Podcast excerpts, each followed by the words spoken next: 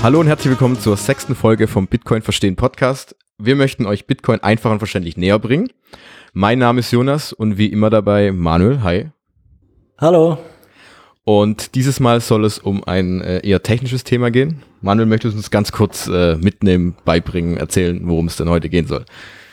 Genau, ja, mache ich sehr gern. Es soll heute um das Thema Blockchain gehen. Ähm, mir ging es so, dass ich als ich mit Bitcoin angefangen habe, mit der Thematik, mich damit auseinanderzusetzen, ziemlich schnell auch über den Begriff Blockchain gestolpert bin. Und ich fand das Thema Blockchain am Anfang fast interessanter als das Thema Bitcoin an sich. Mit der Zeit hat sich das dann aber gewandelt. Und äh, ich habe mich immer mehr und mehr auf den Bitcoin konzentriert und das Thema Blockchain außen vor gelassen. Und irgendwie habe ich vor kurzem auch mal drüber nachgedacht, wie das eigentlich funktioniert mit der Blockchain und habe dann festgestellt, so sonderlich viel weiß ich darüber eigentlich gar nicht. Also ich habe mich so auf die Idee von Bitcoin ähm, konzentriert, äh, dass eben zum Beispiel die Gesamtanzahl begrenzt ist und alles, was dazugehört, dass ich dann die Technik dahinter gar nicht mehr groß hinterfragt habe. Und deshalb jetzt die Frage an dich, was hat es mit der Blockchain eigentlich auf sich? Das ist eine verdammt gute Frage. Wobei man, ähm, glaube von Anfang an sagen kann, ähm, man muss, um Bitcoin zu verwenden und zu verstehen und zu, ähm, um die Grundlagen zu erk erklären, äh, wie du es gerade eben gesagt hast, nicht wirklich zu verstehen, wie das Ganze funktioniert. Das ist ja ungefähr auch so, du weißt ja auch nicht, wie jetzt, wenn jetzt du mit einer Kreditkarte eine Zahlung ablieferst, weißt du ja auch nicht ganz, wie das im Hintergrund abläuft. Muss ja auch keiner, es funktioniert ja. Aber trotzdem mhm. finde ich es ganz spannend zu äh, merken oder zu die Grundzüge zu erkennen, was dahinter steckt. Vor allem, mhm. wenn man mhm. das, wie du ja gesagt hast, man hört häufig dieses Wort Blockchain und äh, dann sollte man vielleicht ein bisschen wissen, worum es geht. Und, äh, ähm, Zumindest mal in den Grundzügen. Genau, richtig. und grundsätzlich kann man eigentlich sagen, dass also Blockchain ist nichts anderes als ein Datenbanksystem oder ein Buchführungssystem, wie man es ja kennt. Also wir kennen ja die ganz normalen Excel-Listen, Tabellen oder eine Datenbank, die wir beim aus unterschiedlichen Bereichen kennen, wo Sachen drinstehen mhm. indem ich zum Beispiel auch Transaktionen reinpacken kann. Aber das ist bei einer Blockchain eigentlich relativ egal, weil der Block, die Blockchain nimmt alles auf. Und eine Blockchain ist eigentlich nur, setzt sich auch zusammen aus den zwei Wörtern Block und Chain, also Kette, Blockkette ist in der Richtung. Ja. Und das wird meistens dazu benutzt oder kann benutzt werden, wenn man äh, ein Datenbanksystem hat, bei dem viele Teilnehmer daran teilnehmen. Zum Beispiel Bitcoin. Weil bei Bitcoin mhm. haben wir ja gesehen, ähm, es gibt kein zentrales Kassenbuch, sondern äh, wie jetzt zum Beispiel bei der Bank hat man ja ein Kassenbuch zentral liegen, so gesehen, die, wenn du eine Transaktion passiert, dann trägt man es einfach aus, trägt einer aus, die Bank dann und trägt die andere Transaktion wieder ein. Das passt, haben wir bei Bitcoin ja eben nicht, weil wir niemandem vertrauen müssen. Und genau, daher ja. haben wir unsere Kassenbücher dezentral verteilt. Jeder Teilnehmer besitzt sein eigenes Kassenbuch, das er selber pflegen muss. Und darunter liegend liegt eben die Blockchain, weil man ja irgendwie müssen wir diese Transaktion ja auch speichern. Also wir müssen die ja irgendwie notieren oder aufschreiben, sonst funktioniert das mhm. Ganze ja nicht. Genau. Und ähm, deshalb kann man sich das so vorstellen, bei einer Blockchain, beim Bitcoin ist es so, dass ähm, die einzelnen Transaktionen, die jetzt so eigentlich jetzt ständig passieren, jetzt im Moment werden sicherlich äh, einige Transaktionen in der Welt äh, äh, getätigt im Netzwerk, ähm, die müssen, die werden zusammengefasst. Das heißt, jede einzelne Transaktion, die gerade passiert, man kann das, glaube ich, am einfachsten ist, wenn man das so sieht, äh, man kann eine kleine Gruppe nehmen, sagen wir zehn Menschen. Und mhm. äh, dann ist es, glaube ich, am einfachsten zu sehen. Jeder hat sein eigenes Kassenbuch vor sich liegen. Es liegt keiner in der Mitte, wir müssen niemandem vertrauen, der das besitzt. Und genau, dann, weil das ja dieses dezentrale Netzwerk genau, ist. Genau, richtig, genau. Und ähm, das heißt, es, liegt, es sitzt niemand in der Mitte, den wir angucken müssen und sagen, hey Manuel, äh, trägst du es auch richtig jetzt ein, weil sonst wird es problematisch. Mhm. Und genau, und dann passiert es so, wir, ich schicke jetzt zum Beispiel dir einen Bitcoin in unserer Gruppe und dann passiert es ähm, in der Hinsicht, dass ich so gesehen der ganzen Gruppe hinausschreie, in Anführungszeichen, hey, ich habe jetzt gerade eine Transaktion äh, getätigt mit einem Bitcoin an den Manuel. Mhm. Und dann kriegt das so gesehen, äh, könnte es theoretisch jeder mitkriegen im Netzwerk. Und im Netzwerk okay. ist eine bestimmte Gruppe, die das freiwillig machen, die können sich da äh, melden dafür, das könnte auch theoretisch jeder von uns machen im Bitcoin-Netzwerk. Die hören nach diesen Transaktionen. Mhm. Ganz einfach und sammeln diese Transaktionen dann, die gerade passieren. Das heißt, die machen einen Haufen daraus und legen erstmal alles hin, so gesehen, wenn man es mal ganz einfach nimmt, ein Blatt Papier, schreibt es dann drauf und man legt es dann hin. Und nach ungefähr zehn Minuten nehmen die dann diese Transaktionen und packen die alle in einen, man kann sich so vorstellen, wie einen Schuhkarton. Also alle Zettel, okay. die in den letzten passi äh, Minuten passiert sind mit den Transaktionen, legt man in einen, in einen Karton rein, macht einen Deckel drauf. Das heißt, das ist ihre Aufgabe, dass sie diesen diese, diesen Block nennt sich dann generieren mit den Transaktionen. Also ein Block ist nichts Mhm. anderes als die Dokumentation aller Transaktionen einer bestimmten Zeit, eines bestimmten Zeitraums. Ob das Okay, jetzt zehn ja. Minuten sind, ob eine Stunde sind, das ist unabhängig, das kann man sich selbst entscheiden. Bei Bitcoin ist ungefähr Mhm. alle zehn Minuten. Genau. Und ähm, das heißt, diese Transaktionen müssen jetzt irgendwie an alle Teilnehmer raus, weil die haben ihre eigenen Kassenbücher, die ja aktualisiert werden müssen, weil ja alle anderen mitbekommen müssen, hey, der Jonas hat einen Bitcoin an den Manuel geschickt, das heißt, er hat einen weniger und du hast einen mehr. Und Genau, weil wir haben ja ähm, in Folge zwei oder drei mit dem Snickers-Beispiel für fünf Euro gelernt, dass der Vorteil ist, dass ich, wenn äh, ich dir mein Snickers verkauf, schon im Vorfeld weiß, ob du überhaupt die fünf Euro ähm, Genau. zur Verfügung hast oder nicht. Genau. Und das ist beim Digitalen ja eben schwierig, weil man, wir wissen ja nicht, ob ich kopieren kann, das Geld. Das hatten wir ja auch in der zweiten Folge, können wir gerne nochmal nachhören, wer es noch nicht gehört hat. ähm, darüber gesprochen und genau, und diese ähm, Transaktion, dass man diese Transaktion in einen Block passt, ist eben ein Grund dafür, dass man überprüft, hey, passt diese Transaktion überhaupt? Darf der das durchführen? Ja. Hat, der, hat der Jonas überhaupt den Bitcoin übrig? Weil theoretisch könnte ich dich ja anlügen, du weißt es gar nicht. Ja, und klar. genau. Und dann passiert es so, die Dinger werden in einen Block gepackt und dann werden diese Blöcke wieder rausgeschrien, also wenn man es mal so sagen sollte, rausgeschrien ans Netzwerk und jeder Einzelne kann das hören und sagt, ach, da kommt ein neuer Block mit den neuen Transaktionen, wo jetzt zum Beispiel meine dabei ist oder unsere dabei ist. Und du kannst diesen Block wieder an dein Kassenbuch anhängen, weil das Kassenbuch ist so gesehen eine Blockchain. Also ich übertrage ähm, die Information, die zurückgerufen Genau. wird, ähm, dann in mein Kassenbuch und so macht es jeder Netzwerkteilnehmer und daraus ergibt sich dann eben vereinfacht gesagt eine Form von Synchronisation der Genau, richtig. Kassenbücher. Du nimmst deine, diese Transaktionen und schreibst, also wenn man es knallhart ausgedrücken würde, du nimmst diese Transaktionen und schreibst die alle Transaktionen, die in den 10 Minuten passiert sind, schreibst du in dein Kassenbuch ab. So gesehen. Und so gesehen, Mhm. Okay. und, und dann überprüfst du nämlich noch, also es gibt, nicht jeder im Netzwerk muss das machen, aber es, man kann das freiwillig machen, wenn man selbst so einen äh, Knotenpunkt, nennt sich das Ganze im Netzwerk, kannst du das selbst überprüfen, ob diese Transaktionen auch stimmen. Das passt, weil du kannst so gesehen dann alle, die ganze, die ganze Transaktion, der, die jemals stattgefunden haben, hast du in deinem Kassenbuch ja liegen. Das heißt, du kannst ganz genau selbst nachprüfen, hat der Jonas überhaupt diesen einen Bitcoin übrig? Und das kannst du selbst validieren. Und das ist das Schöne. Und alle anderen, die da nicht mitmachen, müssen darauf vertrauen, dass es passt. So gesehen. Das muss nicht jeder Okay, validieren, okay, genau. okay. Aber das können wir gerne noch in einer anderen Folge machen. Mhm. Aber ganz einfach zu verstehen, ja, du nimmst diesen Block, den Transaktionen und packst es dir auf dein Kassenbuch und dann ist das Ganze wieder synchron. Richtig.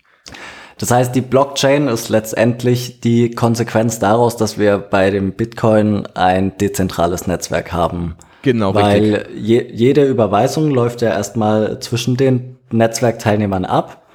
Ähm, aber angenommen, ich überweise dir jetzt ein Bitcoin, weiß ja zum Beispiel, nennen wir ihn Tim, weiß ja nichts davon. Muss es aber wissen, um später rauszukriegen, wenn du ihm was verkaufen möchtest oder andersrum, ob du überhaupt liquide bist oder nicht. Genau. Und um das zu gewährleisten, wird jede Transaktion zwischen allen Teilnehmern hinausgerufen in das Netzwerk. Und dann gibt es eben spezielle Netzwerkteilnehmer, die alle Informationen aufnehmen, sammeln und alle zehn Minuten in einen Block zusammenfassen und diesen Block dann wieder an alle zurückverteilen. Genau. Eigentlich perfekt zusammengefasst. Okay. Genau. Und das ganze Ding daran ist nämlich noch eben, warum das Ganze auch Blockchain heißt. Man, äh, diese einzelnen Blöcke, die immer alle 10 Minuten passieren, wo die Transaktionen drin liegen, die sind miteinander untereinander nochmal kryptografisch verbunden. Also wie das genau funktioniert, das brauchen wir jetzt nicht ähm, festlegen, aber man kann sich so vorstellen, äh, diesen Schuhkarton, den ersten Schuhkarton, da schreibt man eine 1 drauf, auf den zweiten Schuhkarton schreibt man die 2 drauf und oben links ins Eck schreibt man dann noch die Nummer 1 dran von dem ersten Schuhkarton. Das heißt, die beiden sind verbunden. Das heißt, äh, auf den dritten schreibe ich dann die Nummer 3 drauf und oben die Nummer 2. Das heißt, die sind, man, man kennt die Reihenfolge. Und das hat den Vorteil, dass man diese ähm, Blöcke nicht vertauschen kann. Weil wenn ich jetzt zum Beispiel den Block Nummer 3 mit dem Nummer 2 tausche, dann passt die Reihenfolge nicht mehr. Weißt du, was Klar, ich meine? ja. Genau, Ja, richtig. ja. Und wir müssen nämlich dadurch, dass wir niemanden haben, der zentral das Ganze überwacht, müssen wir ja auch äh, vertra darauf vertrauen können, dass niemand diese Transaktion umtauscht, ändert. Mhm. Weil, wenn du zum Beispiel, ich sage, okay, ich habe vor zwei Jahren eine Transaktion gemacht und ich im Nachhinein sage ich, oh, na, die nehme ich mal zurück Mhm. ähm, und gebe die zwei Bitcoin wieder aus, dann haben wir ein Problem, weil dann ist es nicht mehr sicher. Und Klar, wenn es jeder beeinflussen könnte, dann wäre das ganze Idee, äh, wäre die ganze Idee irgendwie dahin. Genau, richtig. Und dieses Blockchain-Thema ist eben dafür da, dass man das nicht manipulieren kann. Man kann diese Kopien oder diese Blöcke nicht manipulieren, weil die untereinander einfach miteinander verkettet sind, ganz einfach gesagt. Und um okay. dann so gesehen, wenn ich jetzt äh, den zweiten Block, der stattgefunden hat, äh, ändern möchten, wollen möchte, dann müsste ich nachhinein alle anderen Blöcke bis heute auch noch abändern weil sie nicht mehr zusammenpassen würden. Und dann würde mhm. es auf jeden Fall auffallen. Und das okay. ist der große Punkt, genau. Das heißt, am Ende jedes ähm, Blocks ist ein Ergebnis, äh, wie du gesagt hast, irgendwas äh, kryptografisches, das eben die beiden Blöcke, die aufeinander folgen, miteinander verbindet oder verkettet. Genau. Und das hat zur Folge, dass die ja wie eben fest, diesen derart fest verschwunden, verbunden, dass man die nicht mehr aufbrechen kann.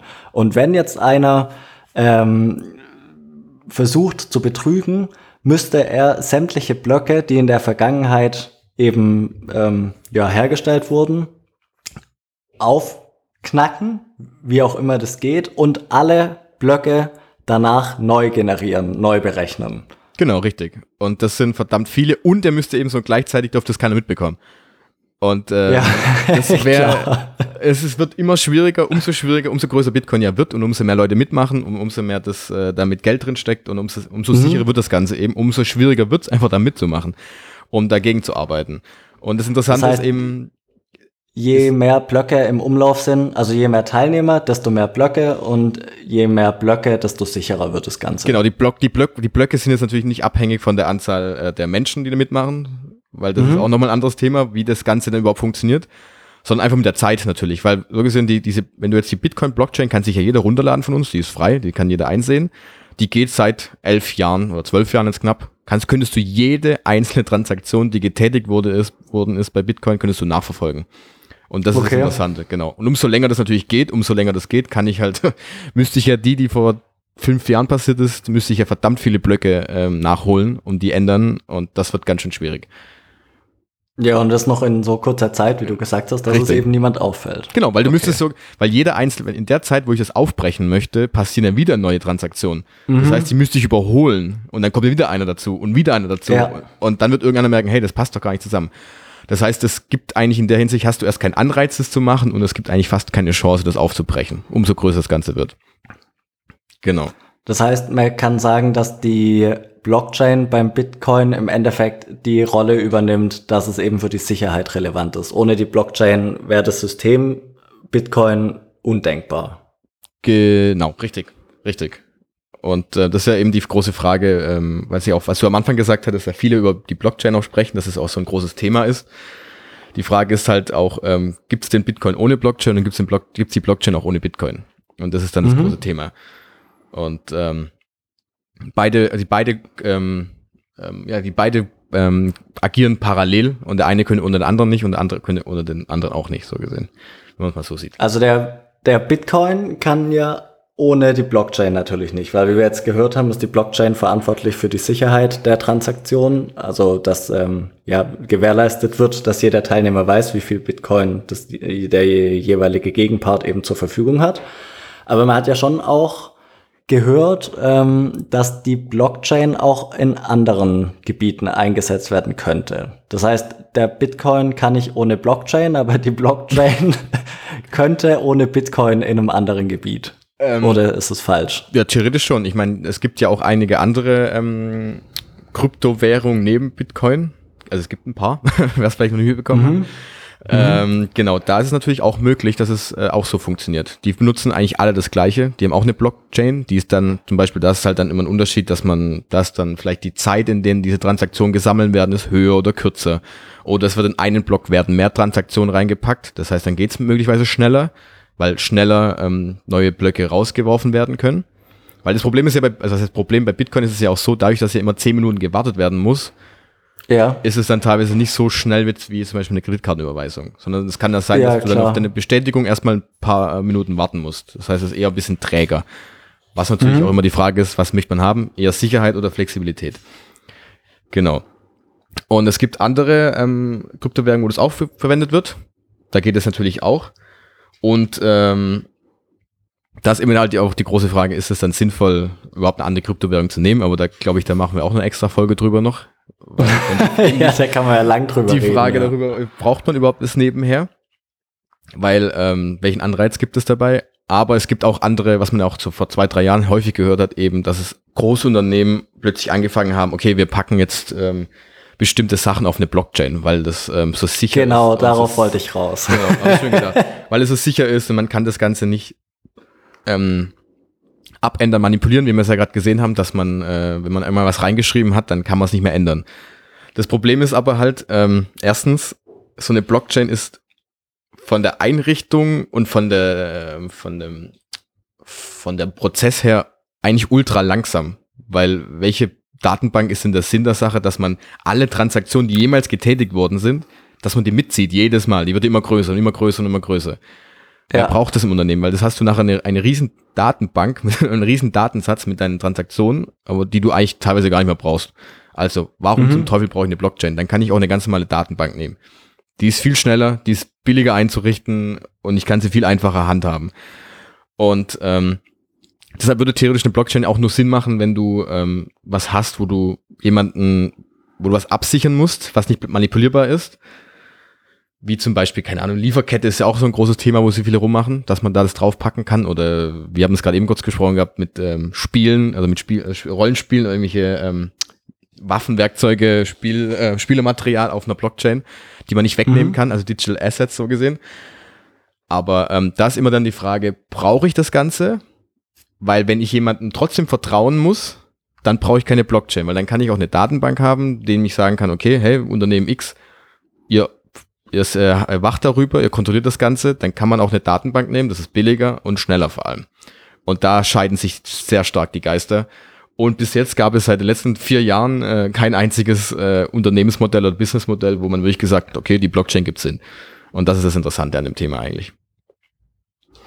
Mm, das heißt, als das Thema aufkam, dass unterschiedliche Firmen äh, irgendwelche Daten auf eine Blockchain legen wollten, war das eher ja, ein Schnellschuss weil es sich im Endeffekt herauskristallisiert hat, dass die Blockchain für den praktischen Verwendungszweck, den jetzt die Unternehmen bisher haben, gar nicht wirklich geeignet ist, weil sie eben langsam ist und die Datei dann immer größer und größer wird. Und im Endeffekt bietet es keinen Mehrwert in jetzt anderen Bereichen als äh, ja zum Beispiel den Bitcoin. Genau, richtig. Und ähm, damals kann man das, so im Nachhinein ist es echt krass, da hat es sich ein bisschen angefühlt wie so ein Marketing-Ding. Also ungefähr, wir packen jetzt alles darauf und wenn wir Blo mhm. Blockchain in irgendeiner Werbung drin haben, sind wir die coolen.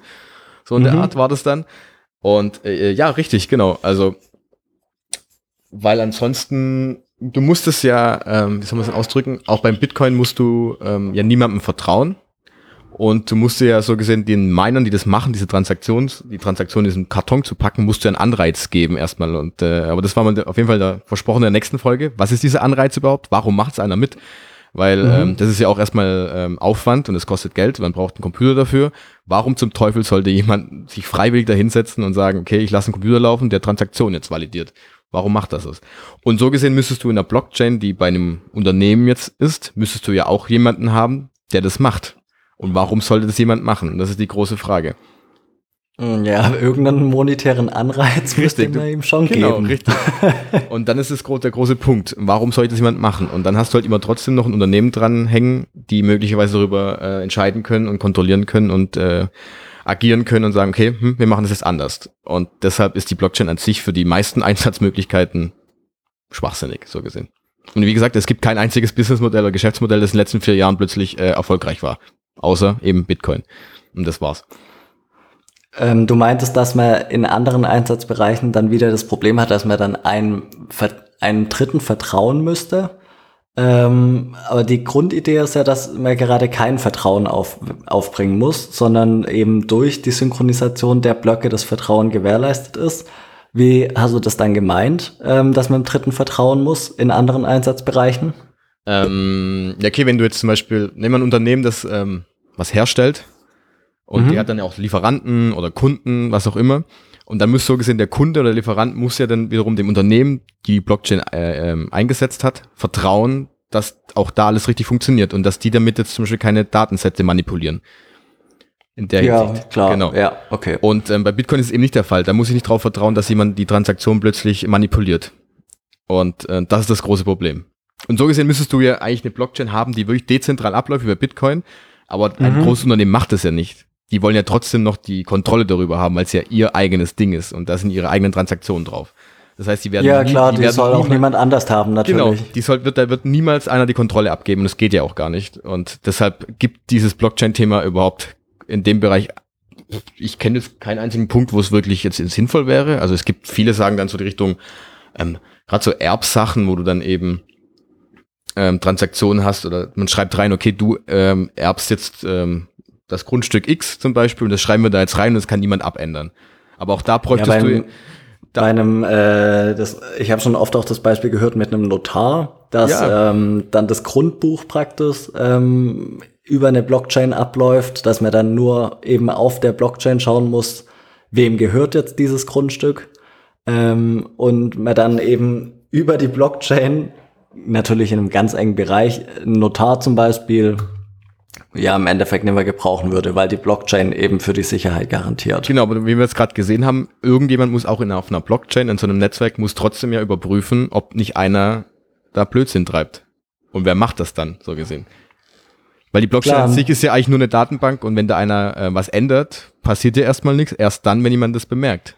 Und dann hast du Mhm. wiederum, dann musst du entweder dem Notar vertrauen, dass der das überprüft, oder du musst es ähm, einer Behörde vertrauen, die es überprüft, und dann hast du automatisch wieder eine, eine Partei dabei, die eben, ja, den du vertrauen musst. Ja, da hat man wieder jemand Dritten, okay. Das Genau. heißt, der einzige Grund, warum das bei ähm, Bitcoin funktioniert, ist der, dass derjenige, der das alles dann ähm, zusammenpackt und wie er nach außen schreit, irgendeine Form von Belohnung bekommt. Genau, er hat einen Anreiz dafür und das Ganze ist eben dezentral. Es gibt niemanden dabei, der das Ganze kontrollieren kann. Und das ist der große Punkt. Und dafür kann man ausgehen, Blockchain. An sich ist Blockchain eigentlich eine dumme Idee, eine dumme äh, Technologie, weil die nicht wirklich viel kann, außer dass man so Transaktionen in einen Block packt und aneinander kettet. Aber sie ist Mhm. eben für Bitcoin, für dieses Thema Bitcoin genau richtig. Und für alles andere aber eigentlich nicht sinnvoll. Weil sie erstens zu träge ist Genau. und zum anderen nicht praxistauglich. Richtig, genau. Und da gibt's bessere Varianten dafür. Okay. Alles klar, sehr schön. Das heißt, ähm, wie würdest du die Folge zusammenfassen? Also was soll man mitnehmen? Warum Blockchain und Bitcoin? Warum liest man das immer zusammen und was bringt es? Ähm, also, wenn man es zusammenliest, ist eben halt Bitcoin und Blockchain sind einerseits gehören zusammen einfach. Blo- Blockchain ist so gesehen die unterlegende Technologie, wie die Transaktion auf in den Kassenbüchern gespeichert wird. So, Also anstatt eine Tabelle hat man eben eine Blockchain. Das sollte man mitnehmen. Man muss auf jeden Fall mitnehmen, dass es nicht so wichtig ist, wie das Ganze abgespeichert ist. Also aus meiner Sicht ist es viel wichtiger zu wissen, ähm, dass das Ganze begrenzt ist, was wir in den letzten Folgen schon besprochen haben. Und man sollte sich vielleicht darüber auch gar nicht so große Gedanken machen. Es ist, wenn es interessiert, ist es spannend ohne Ende, das mal anzugucken, wie das funktioniert. Und ähm, aus meiner Sicht ist es eben so, dass die Blockchain eigentlich nur Sinn ergibt auf, mit Bitcoin zusammen, wegen eben der Technologie, die sehr träge ist und sehr langsam ist und eigentlich nicht für andere Dinge gedacht ist. Und es gibt in der Hinsicht aktuell, aktuell und vor allem auch wahrscheinlich in Zukunft relativ wenig Einsatzmöglichkeiten, wo eine Blockchain wirklich Sinn macht, weil eine Blockchain gedacht ist, dafür gedacht ist, dass man ein dezentrales Netzwerk hat. Und das hast du eigentlich, was heißt eigentlich, eigentlich, hast es wirklich nur bei Bitcoin aktuell und bei keinen anderen Mhm. Varianten. Ansonsten hast du immer ein Unternehmen dabei, eine Person, eine Gruppe, die was kontrollieren möchte. Und dann kannst du auch eine Datenbank einsetzen, die billiger, schneller ist und einfacher zu, zu warten auch. Genau. Okay, das heißt, um das alles in einem Satz zusammenzufassen, die Blockchain ist die Technik, ähm, die hinter dem Bitcoin steht und sie ist erforderlich, weil der Bitcoin ein dezentrales Netzwerk ist und ohne die Blockchain wäre die Sicherheit im Netzwerk nicht gewährleistet. Perfekt. Warum fasst du nicht eigentlich alles zusammen? Okay, sehr schön. Gut, ja, dann ähm, wär's das von meiner Seite.